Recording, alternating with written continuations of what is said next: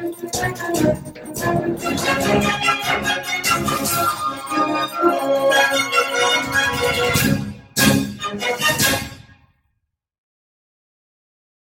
und herzlich willkommen zu einer neuen Ausgabe von The False Flag. Wir sind hier in der Hauptbücherei Wien und ich habe als Gast den Herrn Dr. Wolfgang Freisleben. Begrüße Sie. Grüß Gott. Danke, dass Sie sich die Zeit genommen haben. Gerne, gerne. Wir sprechen heute vor allem über Ihr aktuelles Buch. Das lautet Das Amerika-Syndikat, äh, erschienen am Finanzbuchverlag in Deutschland. Jetzt muss ich Sie auf diesen Titel mal ansprechen der ist doch sehr progressiv. Ist der von Ihnen bewusst so gewählt worden? Den Titel hat der Verlag gemacht, muss ich ganz ehrlich sagen. Wir haben mehrere Titel äh, herumprobiert, was am besten ist. Und der Verlag hat dann den Vorschlag gemacht und ich habe abgenickt. Ich verstehe.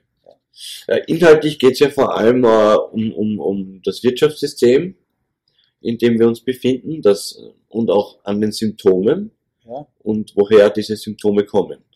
Und das alles beginnt ja 1913 mit Gründung der FED.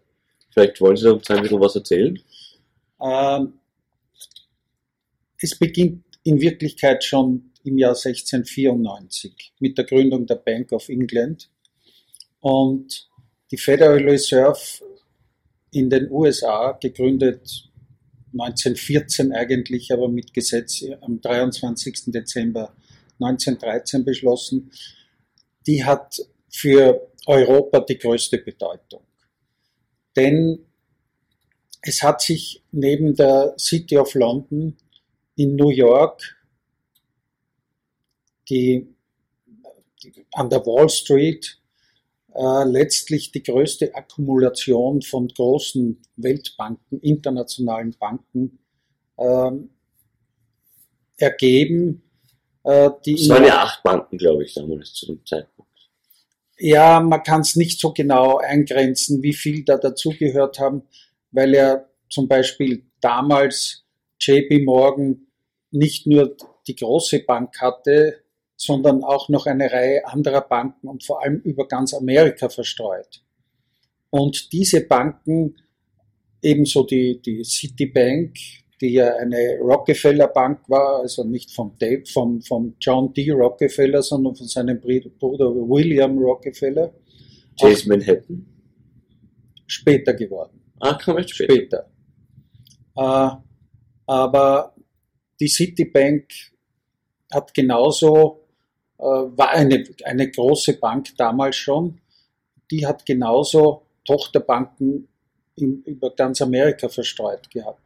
Und das war auch der Grund, warum die nach, einem, nach dem ersten Scheitern eines äh, FED-Gesetzes, Federal Reserve-Gesetzes, nach einigen Jahren dann sich ausgedacht haben, na gut, wir machen einfach ein System von zwölf Banken und das schaut dann unverfänglicher aus. In Wirklichkeit sind die zwölf Banken dann auch im, im Griff der Tochterbanken von den großen New Yorker Banken mhm. gewesen und heute noch.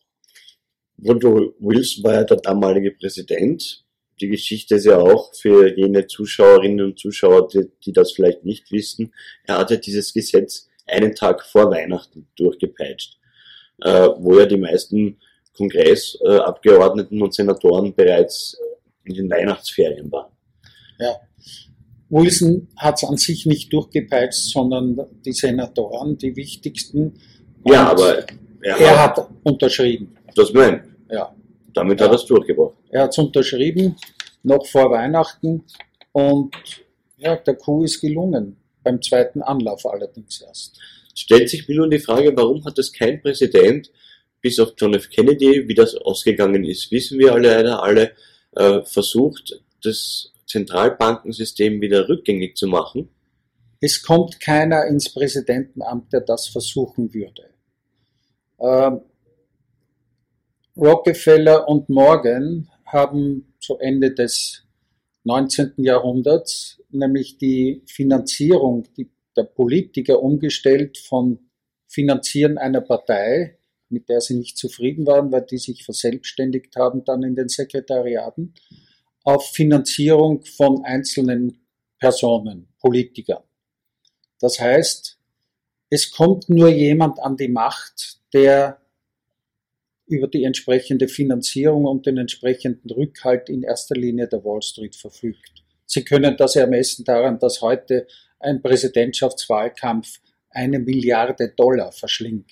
Aber das ist jetzt gerade das, was ja Donald Trump Sympathisanten oder Wähler äh, als Argumentationsgrundlage hernehmen, dass sie meinen, dass er eben keine Wall Street Marionette sei, weil er seinen Wahlkampf selbst finanzieren kann zu einem Großteil. Stimmt natürlich mit der Finanzierung ja, aber stimmt natürlich nicht, dass er frei von der Wall Street ist, denn als Finanzminister hat er wieder einen Wall Street Mann Goldman Sachs. Goldman Sachs hineingesetzt. Das ist nicht der erste von Goldman Sachs, sondern schon der zweite Finanzminister.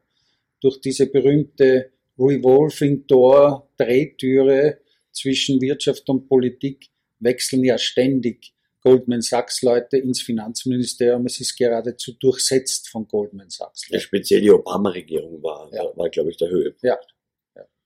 Ähm, zum Buch jetzt selbst. Wie lange haben Sie an diesem Werk gearbeitet? Naja, ich wollte ursprünglich ein Wall Street Buch nach 2008, nach diesem Crash schreiben und dort die ganzen Ereignisse, die man hier nicht lesen konnte, äh, hinter den Kulissen, was wirklich passiert ist. Wie schon im Frühjahr 2008 äh, JP Morgan, äh, JP Morgan Chase, muss man richtigerweise sagen, die den äh, äh, Konkurrenten Bear Stearns, eine der drei wichtigsten Investmentbanken damals, übernommen hat, indem sie ihnen äh, den Geldfluss abgedreht haben und dann übers Wochenende erfolgte die Übernahme. Äh, JP Morgan hatte ursprünglich versprochen, den, den Leuten, den, den Bossen von Bear Stearns, sie würden damit Geld von der, von der Federal Reserve Bank of New York äh, Bear Stearns retten, aber dann haben sie das umgedreht und haben Bear Stearns fallen gelassen und das Geld war aber bei JP Morgan, die sonst selber pleite gewesen wären. Ähm, Sie sprechen in Ihrem Buch ja auch das Finanzsystem an, Ja. äh, was ein sehr, sehr wichtiger Punkt ist, weil ich glaube, nach wie vor den meisten Menschen nicht bewusst ist, dass dieses System ja eigentlich ein einziger Betrug ist. Ja, es ist in Wirklichkeit ein Betrug, denn es äh, Faktum ist, und das hat nach dem, nach dem empirischen Beweis von Professor Werner vor ein paar Jahren dann die Bank of England in einem Quartalsbericht im März 2014 selber so dargestellt, dass äh, nur drei Prozent der Geldmenge von Zentralbanken äh, herkommt, stammt. Äh, und der Rest, 97 Prozent, sind reines äh, Kreditgeld, das die Banken aus Luft, aus dem Nichts schaffen. Fiat Money. Fiat Money genannt, ja. Oder auch dann Chiralgeld im, im äh, Bankverkehr. Das heißt, ich möchte das nur kurz für die Zuschauerinnen und Zuschauer erklären, die da nicht so drin sind. Also angenommen, man geht jetzt zu einer Bank, man will einen Kredit fürs Auto haben, 10.000 Euro. Äh, dann sagt der Bankbeamte natürlich zuerst, sind Sie kreditwürdig? Ja, ich habe das und das. Und dann dachte ich ja bis dato immer, dass dieses Geld, was ich als Kredit bekomme, von einem anderen Sparer oder Konto genommen wird. Und ich deswegen die Zinsen zahlen muss. Aber in Wahrheit äh, wird dieses Geld einfach erfunden ab dem Moment, in dem Computer eingegeben und es gab das Geld vorher ja nicht. Richtig. Und die Spareinlagen dienen in Wirklichkeit zur Sicherheit. Aus denen wird auch die Mindestreserve gedeckt äh, bei der, bei der Zentralbank. Und das Geld wird aus Luft geschaffen. Was ein Wahnsinn Und das ist ein System, das bereits seit 1694, seit der Gründung der Bank of England besteht, damals erfunden wurde. Und ja, die Bank of England war die, die Bank, die darum her, herum ein Geld- und Finanzsystem aufgebaut hat, immer über mehrere Länder ausgedehnt. Und letztlich haben dann äh, Engländer, also ein, ein Rothschild hat dann äh, mit dem, einem befreundeten Banker aus Deutschland, Warburg, dann die Idee gehabt, wir machen das, was die alten Rothschilds ein Jahrhundert versucht haben, nämlich eine genauso eine private Zentralbank in den USA zu schaffen, nach dem Vorbild der Bank of England. Mhm. Und das ist es ihnen nach vielen Anläufen über 100 Jahre dann gelungen. Es gab ja schon vorher zwei äh, private Zentralbanken, die aber dann jeweils von den Präsidenten abgedreht wurden. Es ist ja so, dass man den Namen Rothschild nicht einmal mehr eigentlich öffentlich nennen darf, weil man ja sonst automatisch in diese Antisemiten-Ecke gedrängt wird. Ja, das ist natürlich ein Unsinn. Man kann über das Geldsystem und über, das, über die Banken oder über die Welt des Geldes überhaupt nicht reden, ohne den Namen Rothschild zu nennen. Sie sind einfach, es ist eine, eine außerordentliche Familie. Es gibt keine zweite wie diese, äh, die so viel vom Geld versteht wie die Rothschilds. Die haben ja auch einen Privatbankenkonzern, der in der ganzen Welt Tochterbanken hat, also verstreut ist und die ganze, die ganze Welt. Und es hat auch einer der Rothschilds, ich weiß jetzt nicht welcher, vor ein paar Jahren ja den Preis für den Banker des Jahres gekriegt. Wofür? Als Bankier.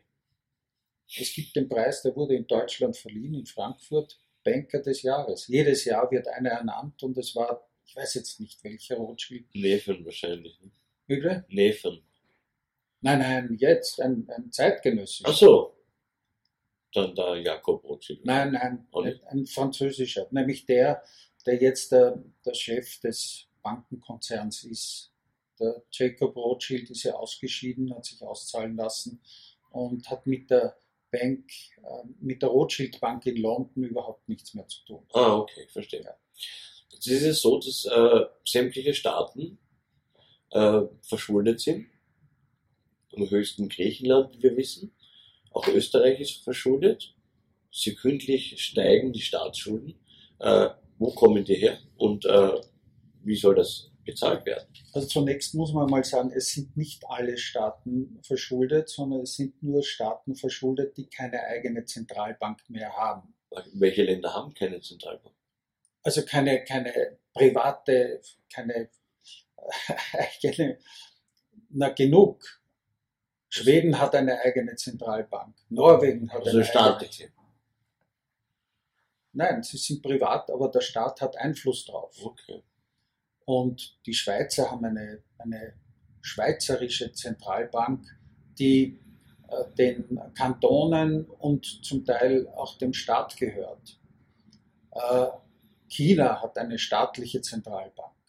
Und daher, äh, am Beispiel Chinas, äh, zu nennen, alle Spekulationen, dass dort eine riesen Pleitewelle äh, stattfinden könnte, stimmt alles nicht, weil letztlich kann die Bank, die People's Bank of China, unendlich viel Yuans drucken.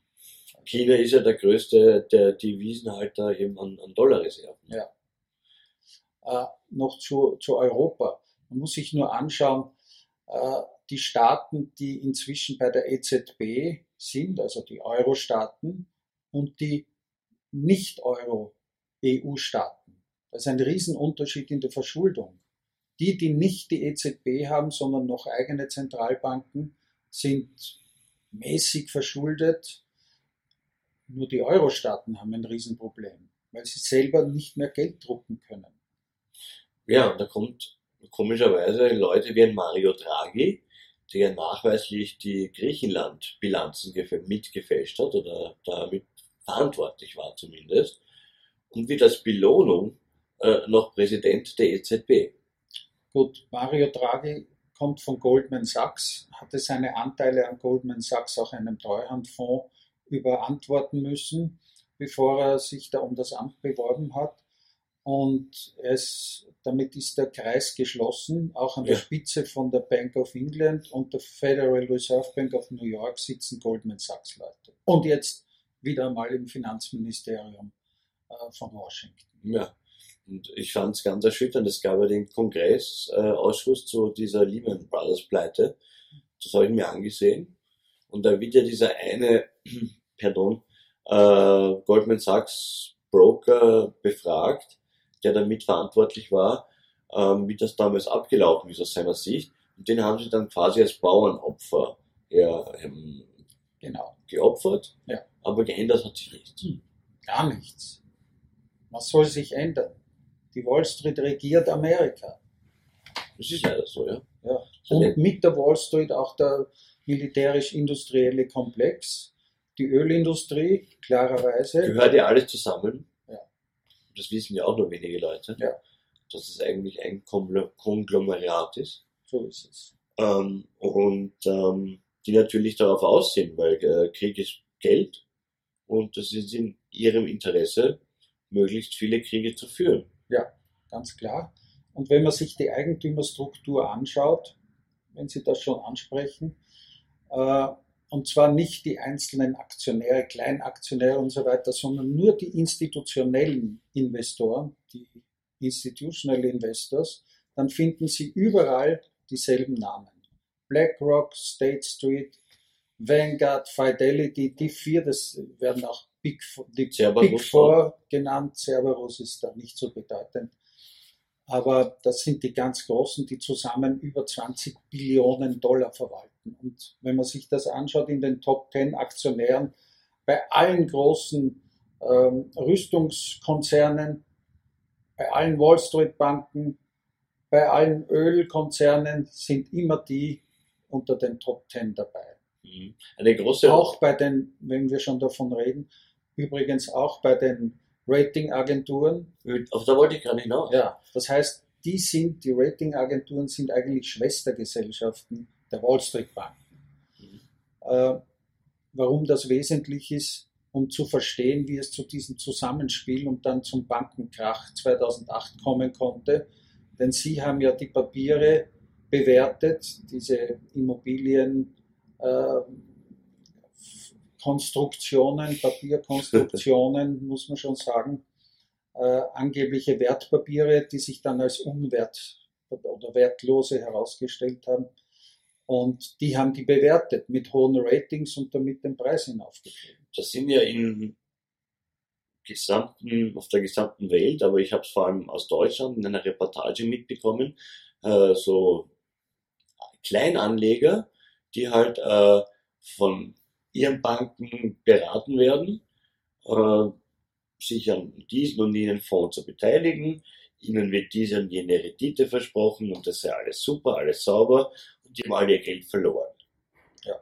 Und dann äh, ist man dann nachgegangen und dann ist man draufgekommen, dass, dass diese Trash Papers, glaube ich, wird das ja auch genannt, oder hat einen eigenen Namen, diese, diese wertlosen, Ja, ist ja jetzt auch egal. Schrottpapiere. Ja, Trash Papers trifft eigentlich. Schrottpapiere. Ja, ähm, und dass das einfach System ist. Ja.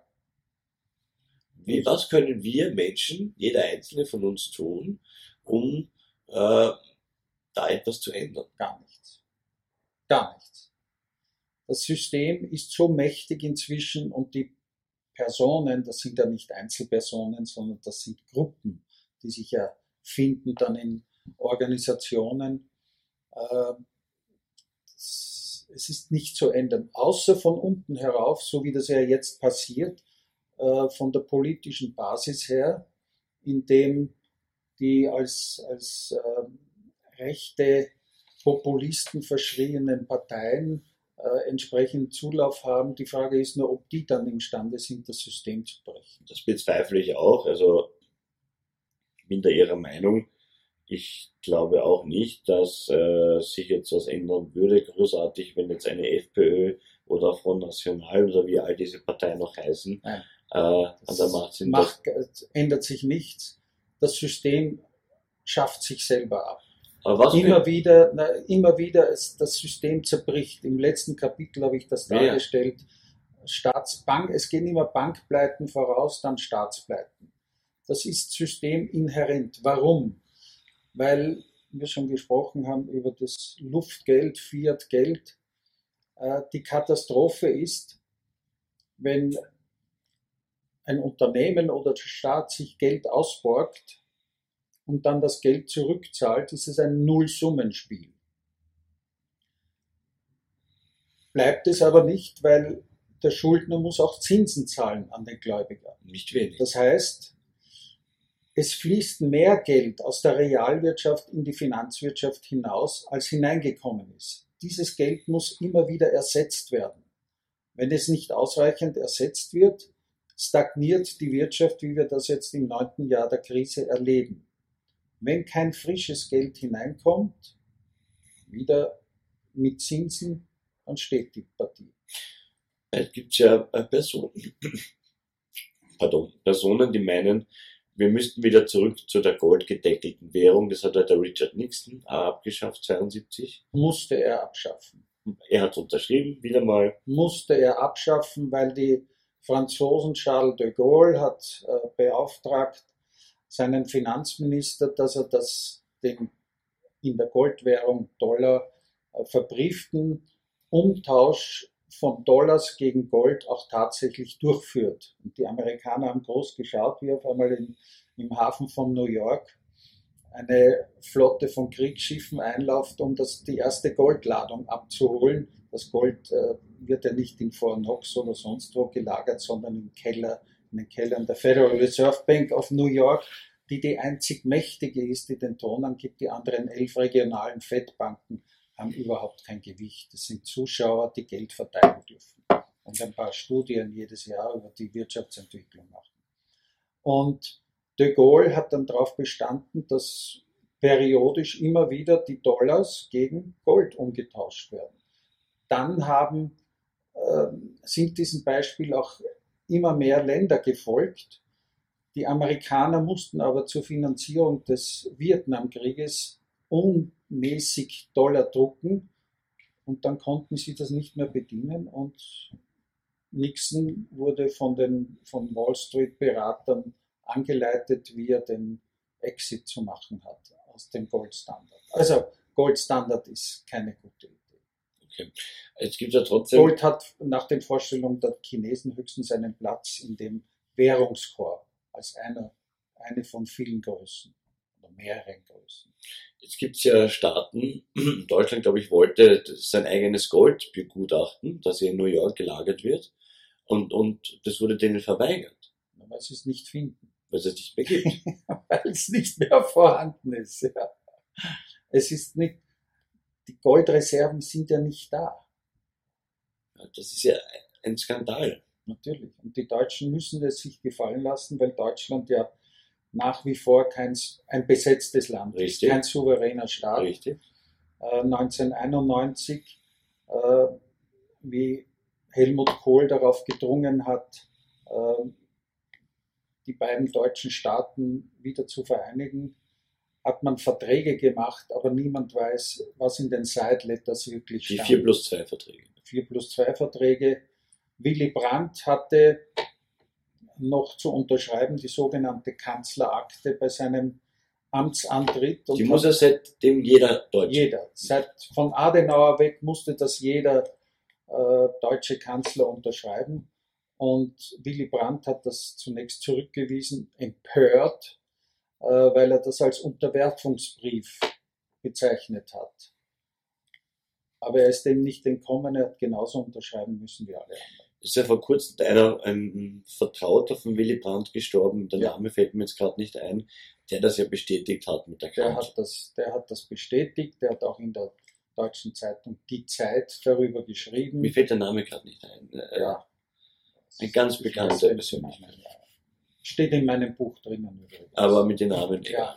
Unsere Zuschauer werden ihn äh, finden, wenn sie ihn wir googeln. werden das im, genau.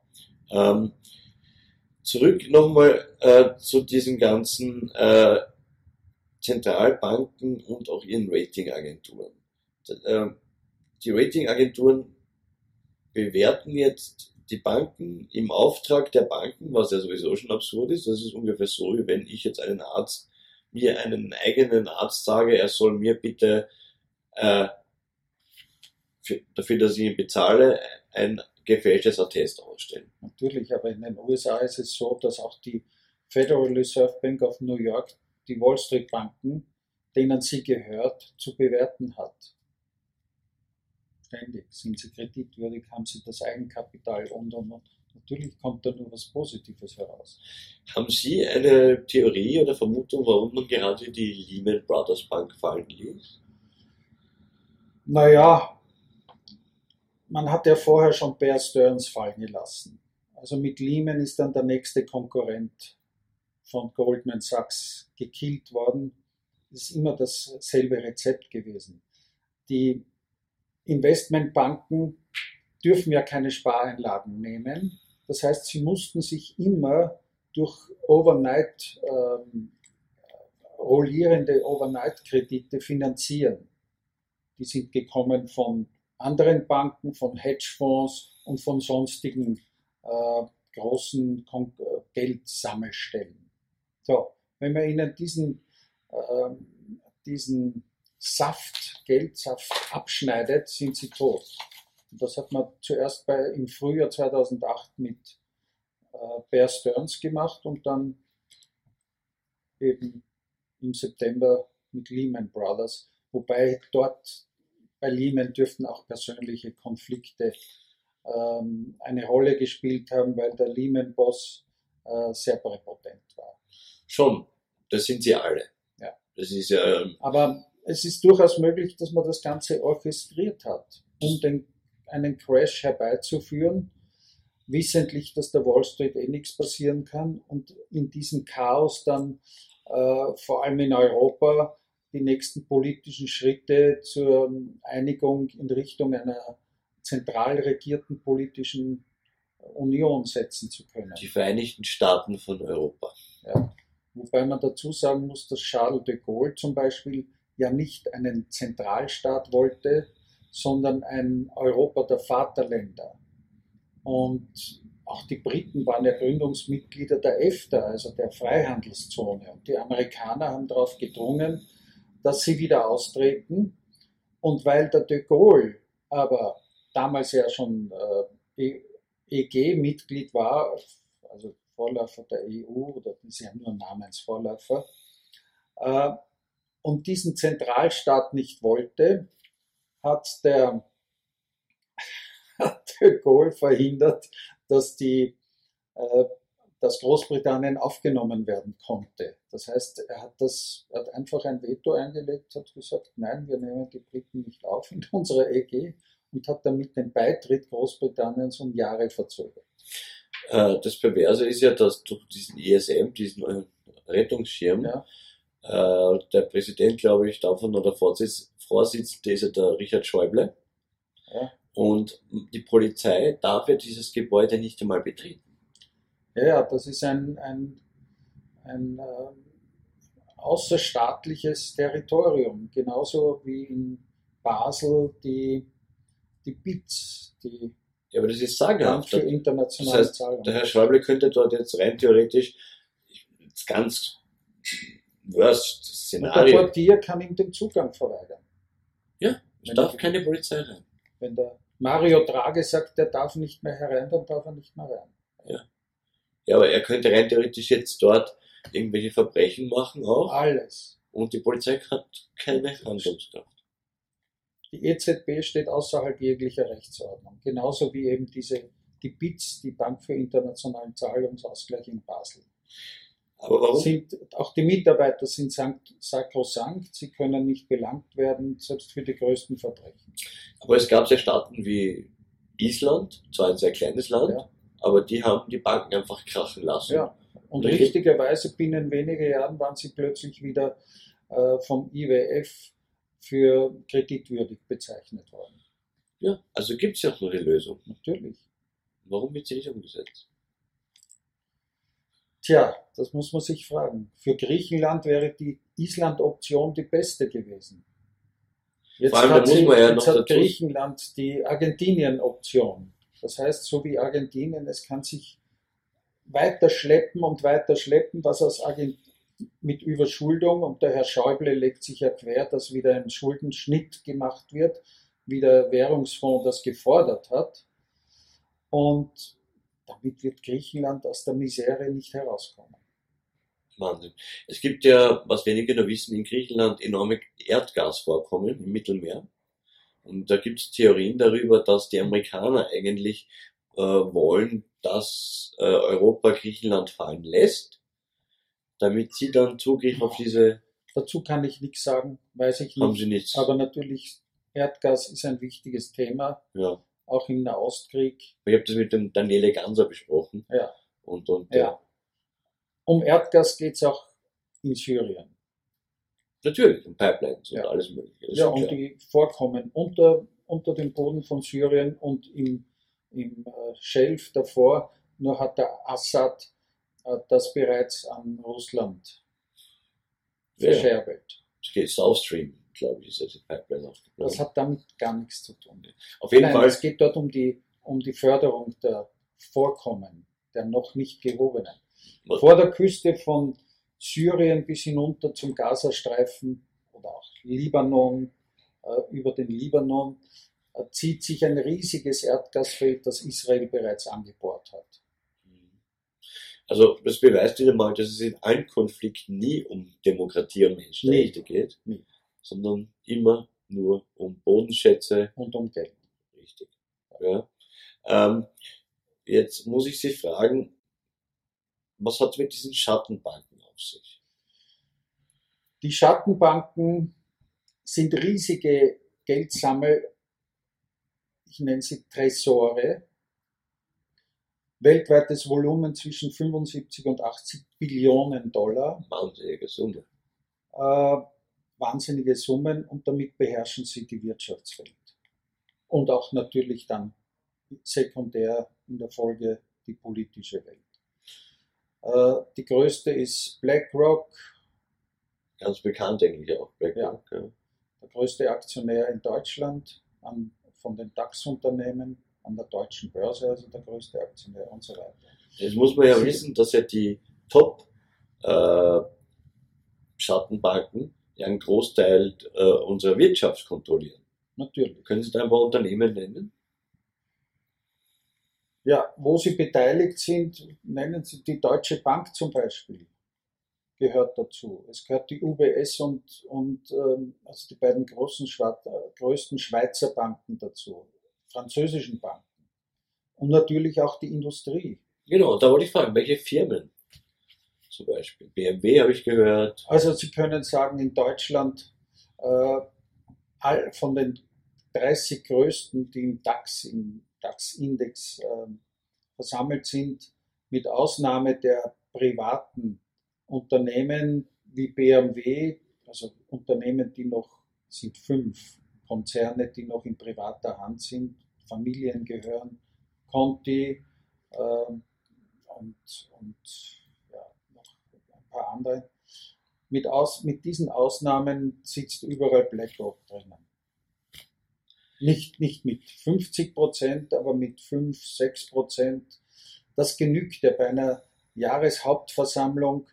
Äh, da kommen großteils ja Kleinaktionäre, die haben ja keine Stimme. Wenn da 1000 Kleinaktionäre kommen, sind das 2 Prozent höchstens. Der Rest sind institutionelle Investoren und die stecken miteinander, die sind ja auch untereinander beteiligt. Ich habe das im Buch ja angeführt und dargestellt in Tabellen, wer an wem beteiligt ist.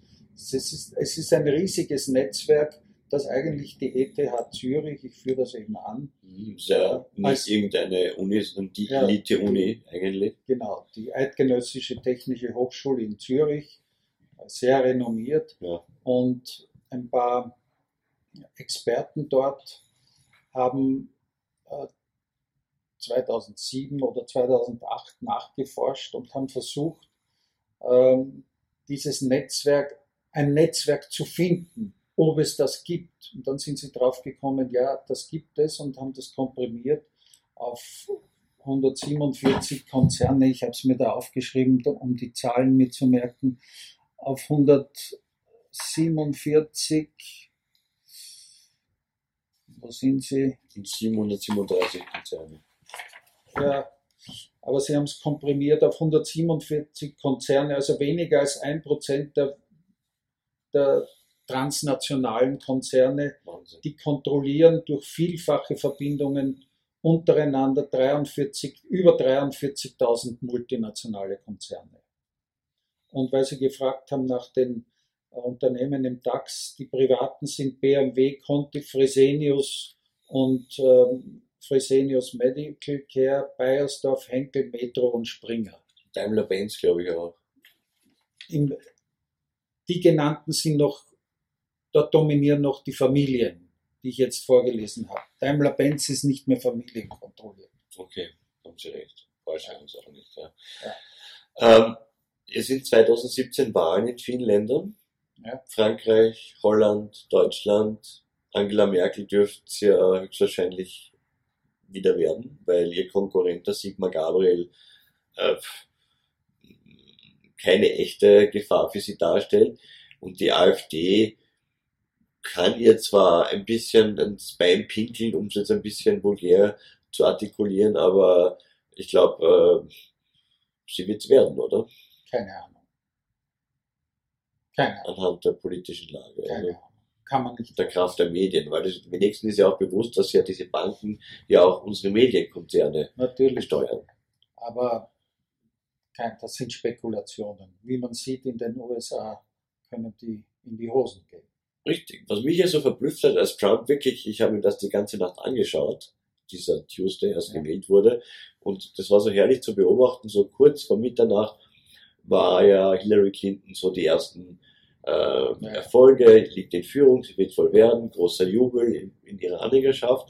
Und dann so gegen vier äh, ist das Ganze dann gekippt. Einen Nervenzusammenbruch gehabt.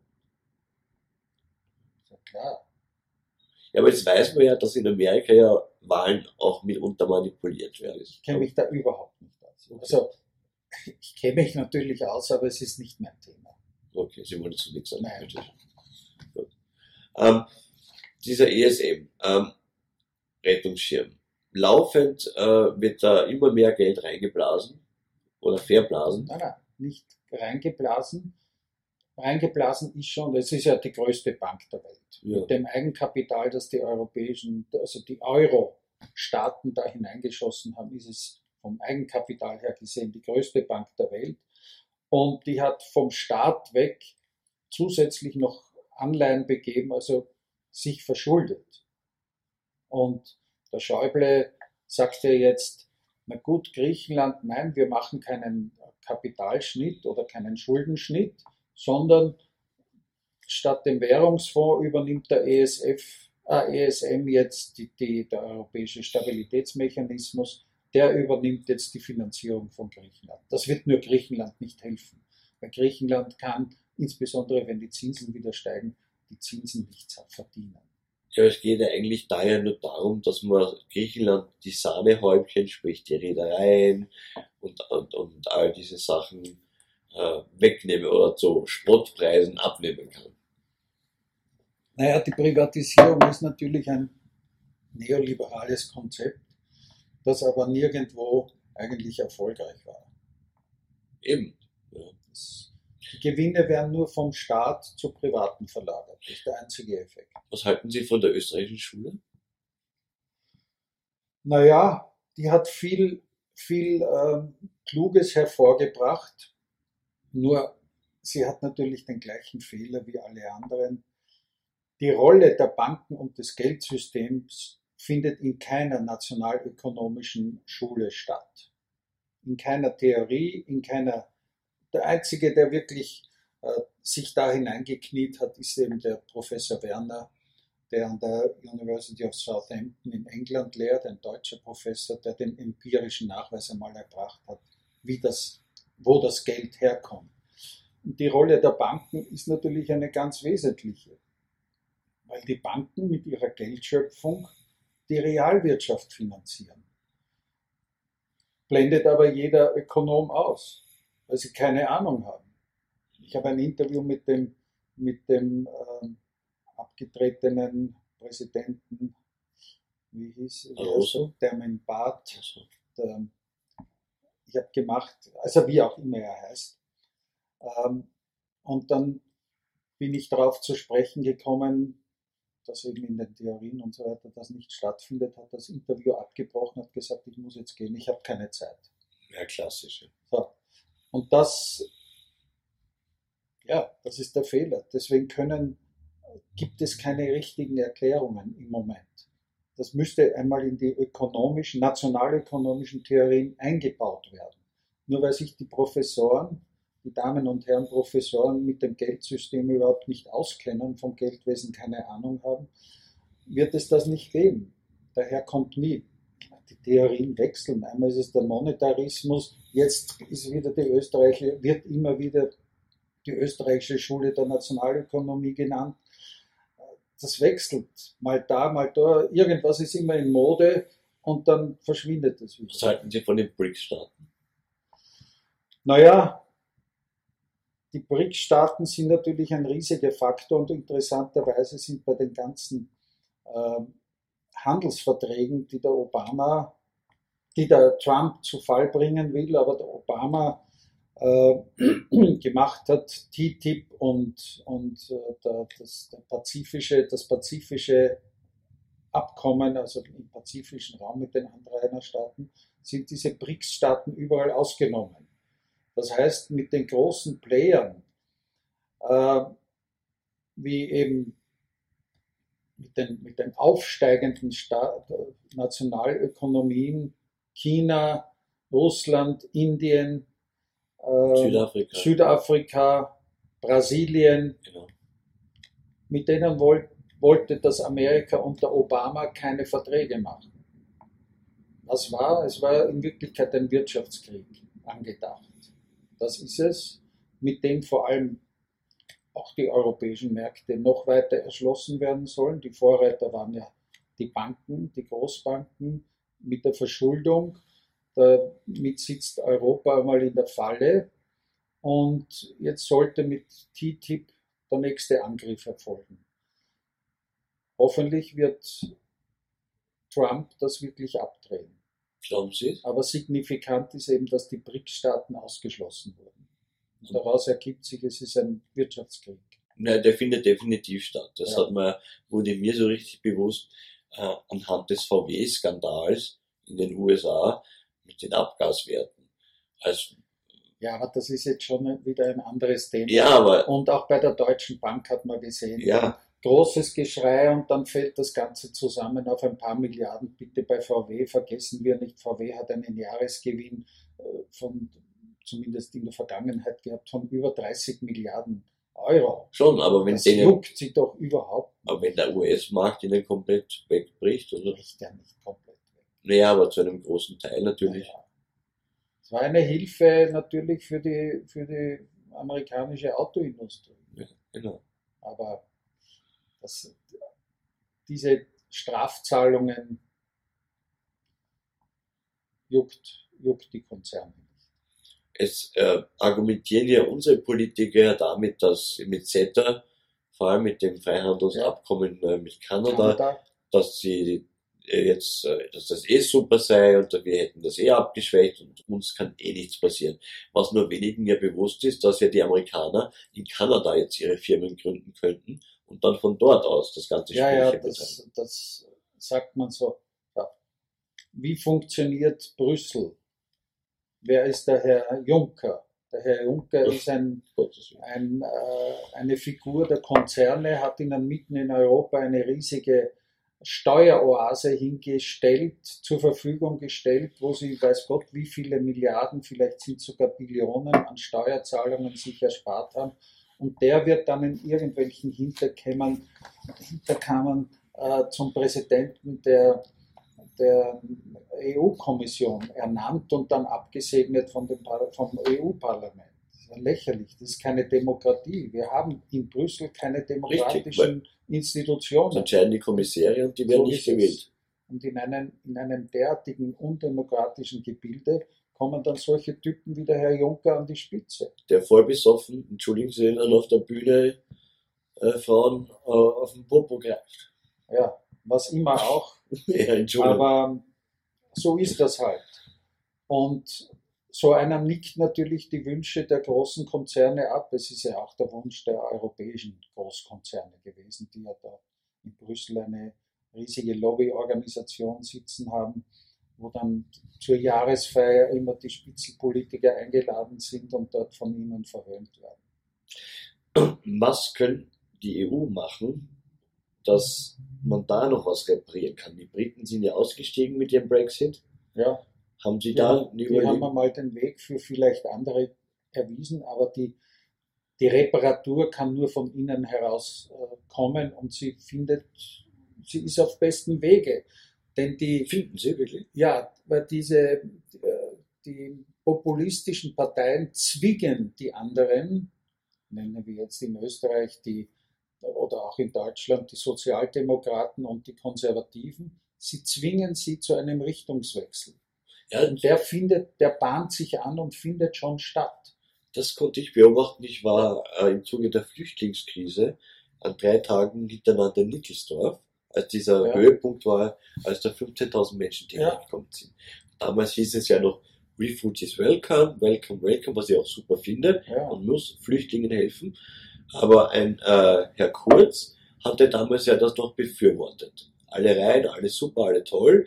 Dann kam Paris, Bataclan und dann kam eben der von Ihnen angesprochene Kurswechsel. Genau. Und das ist die Rolle einer Opposition.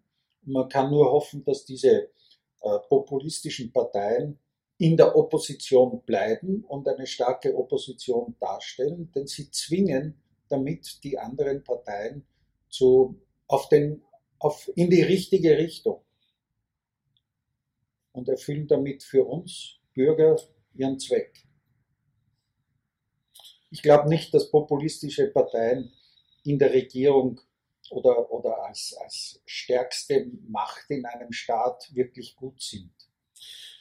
Denn sie werden sich, ins, wir haben das ja schon erlebt in Österreich, sie sind gezwungen, sich dem System anzupassen und sie brauchen immer die Unterstützung der anderen.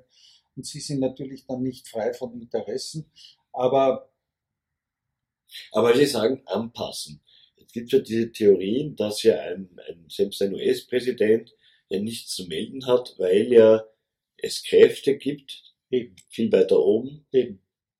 Sie Die- müssen sich dann anpassen, eben, weil sie, das ist Realpolitik. Nicht? Sie können Gesetze machen, wovon reden wir? Wenn ein amerikanischer Konzern Österreich klagt, dann ist Österreich auf der Verliererseite.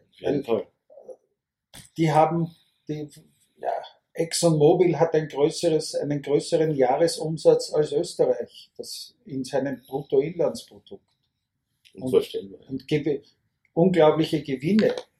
Da geht es um, um zig Milliarden Dollar. Das kann sich ein kleines Land wie Österreich ja nie leisten. Also was soll's? Man muss miteinander auskommen. Nur was der Herr Juncker und Konsorten machen, äh, darf man nicht vergessen, dass er eine Kommission schon wegen Korruption zu Gänze abtreten musste. Ähm, ich weiß jetzt nicht, wer der Präsident war, aber das gab's. Und äh, ja, Was ich spannend äh, finde, ist ja, dass ja im Zuge der Flüchtlingskrise nie über die NATO gesprochen wird, dass eigentlich die NATO-Angriffskriege äh, dafür verantwortlich sind, dass diese Menschen zu uns kommen. Äh, ja, das ist die Rolle dann der, Medien. der, der Internetmedien, dass sie hier einen Beitrag leistet zur Aufklärung. Die Mainstream-Medien werden nie darüber berichten. Ich habe in meinem Magazin und auch in, dem, in meinem Buch schon sehr viel aufgedeckt an Zusammenhängen, aber da gibt es noch viel, viel mehr. Sie waren ja äh, ORF und auch Pressejournalist. Ich war alles, ja. Ich Ja. habe die ganze, die ganze Schule durchgemacht, ja. Ich Von der ähnlich. Picke auf. Ja. Fernsehen. Ja. Sie, ich war auch Korrespondent für die Welt und die Zeit gleichzeitig. Das hat es vor und nach mir nie gegeben, sondern da war immer eine Trennung. Aber ähm, ja, War das damals auch schon so krass wie heute? Kann ich nicht beurteilen. Damals hatte ich noch nicht so einen Einblick wie heute. Verstehe. Kann ich nicht sagen. Ich glaube, wenn ich, dass es früher besser war. Denn früher waren in den Mainstream-Medien auch kritische Journalisten. Das Überall. Meine ich ja. der Ressortchef Wirtschaft in der Zeit zum Beispiel war, hat deftige Stories geschrieben. Und meine erste Story in der Zeit war gleich ein, eine, eine ähm, Staats, hat gleich eine Staatskrise, eine Staatsaffäre, so muss man sagen. Der Kreisky hat damals, äh, war Gastredner am, oder Starredner am SPD-Parteitag in München an einem Samstag und am Freitag ist die Zeit erschienen. mit, mit einem Artikel über die Pleite, von mir so genannten eigentlich Pleite der Staatsindustrie. Und der Kreisky hat dann seine Rede umschreiben lassen über Nacht und hat die ersten beide, beiden Absätze mir gewidmet. Ich bedanke mich, aber ja, damals konnte man das noch. Das könnten Sie heute in der Zeit nicht mehr schreiben. Ja, was ich so unverschämt ich habe auch in der Welt darüber einen Leitartikel geschrieben. Das unverschämt fand, ganz auffällig wurde es ja dann im Fall der Ukraine-Krise. Ja. Äh, als uns da bei diesem Absturz dieser Passagiermaschine Ja. äh, angeblich betrunkene Separatisten gezeigt haben, die die Opfer verhöhnen, indem sie mit Teddybären herhalten. Das Problem war ja nur, es gab ja das gesamte Videomaterial auch zu sehen, Ja. wo man sieht, dass dieser Mann nicht die Opfer verhöhnt, sondern er hält den Teddybär, den Journalist in die Kamera und sagt sinngemäß, derjenige oder diejenigen, die das verbrochen haben, gehören zur Verantwortung gezogen, Genau, nimmt sein Käppi und kreuzigt sich. genau. Das, Richtig. das wurde dann aber von keinem. Weggeschnitten. Weggeschnitten, natürlich. Die ganze Ukraine-Geschichte ist, ist äh, eine unglaubliche Sache. Und natürlich geht es auch dort um Geld und um Gas. Ähm, warum ist jetzt der US-Vizepräsident Joe Biden Sein Sohn, der beiden. noch am Weg nach, äh, zum Weltwirtschaftsforum in Davos noch schnell in, in äh, Kiew gelandet und hat sich getroffen mit dem Präsidenten Poroschenko und auch mit dem Wirtschaftsminister. Noch sein Sohn Hunter Biden sitzt dort im, im Vorstand sogar der, der größten Gasholding, die die ganzen, ähm, die die Verwertungs- oder Lizenzgebühren für die Verwertung der Gasreserven bezieht. Da- hier geht es um Milliarden. Und das Gasfeld liegt nämlich genau im Osten. Es liegt unter den, unter den umstrittenen Gebieten und auch vor der Küste,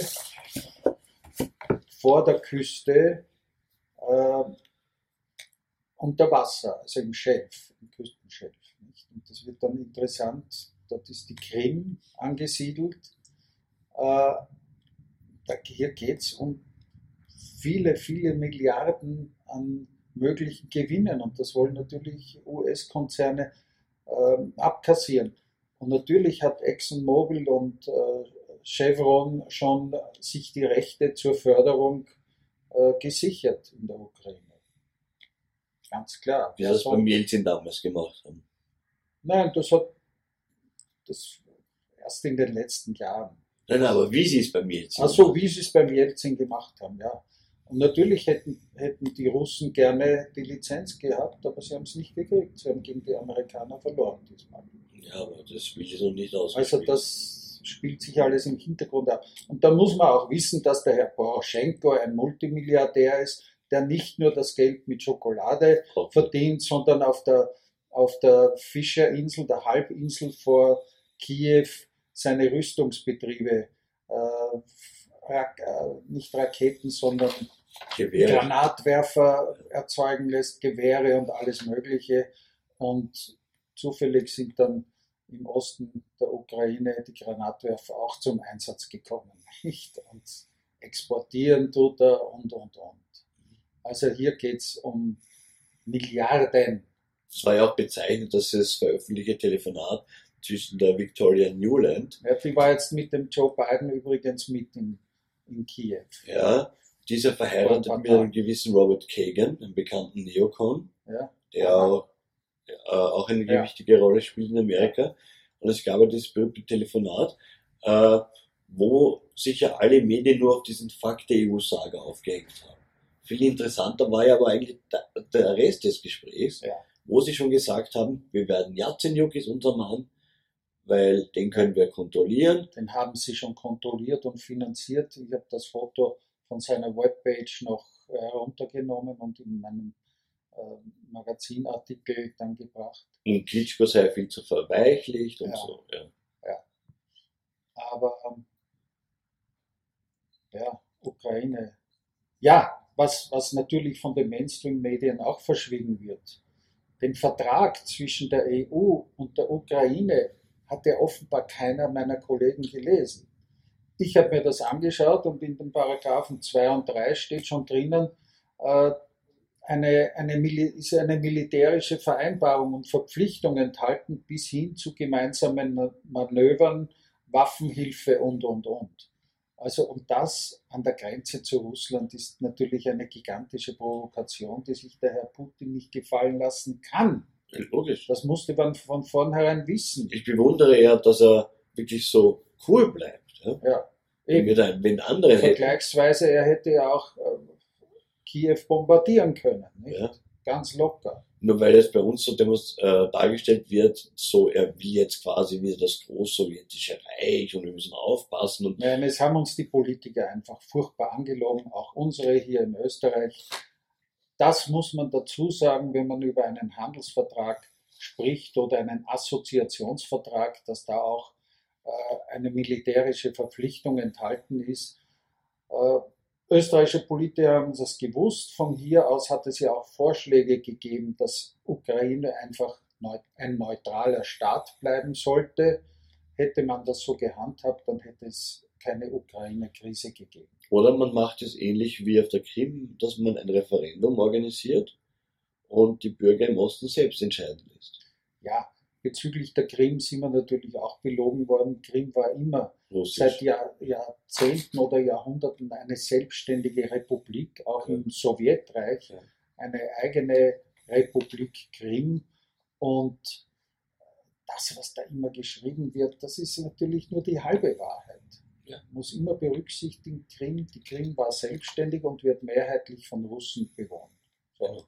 Und wenn dort eine Abstimmung stattfindet, dann wird sie halt, so wie es geschehen ist, zugunsten Russlands stattfinden. Und was man kritisieren kann, dass das sehr schnell über die Bühne ging, innerhalb von ein paar Tagen nur.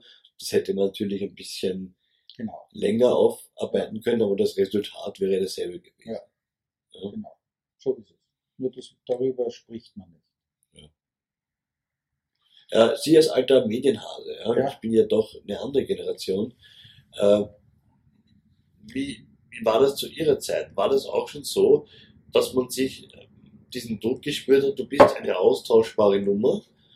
Wenn du jetzt nicht äh, gefügig das machst, was wir dir sagen oder ansagen, dann kommt halt der Nächste, weil es warten eh zehn andere draußen schon. Ja, das, eine Blattlinie gab es immer. Ja. Also wenn, man, wenn ich in der Presse gegen die Blattlinie geschrieben hätte, wir hatten ja damals die Eigentümer Wirtschaftskammer, ähm, ÖVP Wirtschaftsbund und äh, als wesentlicher Eigentümer, ja, gegen die konnte, durfte man nicht schreiben. Unmöglich, undenkbar. Und das war eine offiziell. Nein, nicht unausgesprochen, man hat das zu wissen. Und dafür sorgt der Ressortchef. Ja. Der liest jeden Artikel, zumindest gab es das früher und hätte das dann rausgestrichen. in der Bildzeitung, im Axel Springer Verlag, steht ja sogar im, im äh, Arbeitsvertrag drinnen, dass man im Sinne des transatlantischen Bündnisses zu berichten hat. Tatsächlich. Ja. Das steht im Arbeitsvertrag. Also früher haben natürlich die Magazine wie Profil nach der Gründung und Trend schreiben können, was sie wollten. Sie haben sich auch Statuten gegeben. Aber jetzt gehören die halt auch Konzernen oder jetzt hat das, der Verlag wurde ausgekauft, deutsche Konzerne. Man wird sehen, was die schreiben dürfen in Zukunft, ob sie wirklich frei sind oder ob sie auch eine Blattlinie einzuhalten haben. Würden Sie heute nochmal Journalist werden wollen? Der heutigen Zeit. Also ich betreibe ja einen Blog und bin noch äh, Verleger eines Wirtschaftsmagazins. So angenommen, Sie wären heute 17, 18 Jahre alt. Nein, würde ich nicht mehr machen. Nein. Es gibt ja, zu meiner Zeit hat es ja nicht, nicht äh, Journalisten, gute, fundierte wie Sand am Meer gegeben. Ich habe mich in meinem Leben nie um einen Job bewerben müssen. Ich habe immer die Angebote gekriegt. Und wenn ich gerade keins hatte, habe ich halt irgendwas auf die Beine gestellt. Aber heute, da werden 40 Journalisten im, im äh, Trendprofil äh, Verlag oder wo, wo immer entlassen, die sind dann auf dem Markt. Wahnsinn. Haben Sie Ulfkottes Buch Gekaufte Journalisten gelesen? Nein. Der Herr ist ja vor kurzem gestorben. Ja. Ähm, ich bin nicht mit allem einverstanden, was der Mann so von sich gab, vor allem auch in Interviews. Aber äh, das Buch Gekaufte Journalisten, äh, das kann ich Ihnen schon empfehlen. Da berichtet er halt aus seiner Zeit, wie er von CIA-Leuten äh, zu Reisen eingeladen wurde. Ach ja, das hat es immer gegeben. Natürlich. Und in der Wirtschaftsredaktion der Presse sind ab 1. Dezember die Pakete eingetrudelt von den Firmen bis hin. Natürlich hatten wir gratis Skis und und und. Alles. Herr Dr. Freisleben. Ich bedanke mich, dass Sie sich die Zeit genommen haben. Gerne, war sehr vergnüglich. Explizit das Buch bewerben. Dr. Wolfgang Freisleben, das Amerika-Syndikat am Münchner Finanzbuch Wie die souveränen Staaten Europas zur Kolonie der USA verkommen. Das muss man noch dazu sagen, denn ähm, das hat sich ja schon abgespielt. Die Vorreiter sind immer die Finanzkonzerne. Die stecken auch jedes Entwicklungsland einmal in die, Sack, in die Tasche, in den Sack.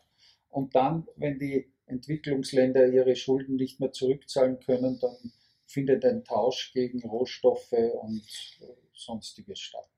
So ist es leider und ich hoffe, wir können das ändern. Herr Dr. Freisleben, vielen Dank. Danke. Liebe Zuschauer, das war ein Interview mit Dr. Wolfgang Freisleben von der Voice Flag. Wir bedanken uns fürs Zuschauen. Auf Wiederhören.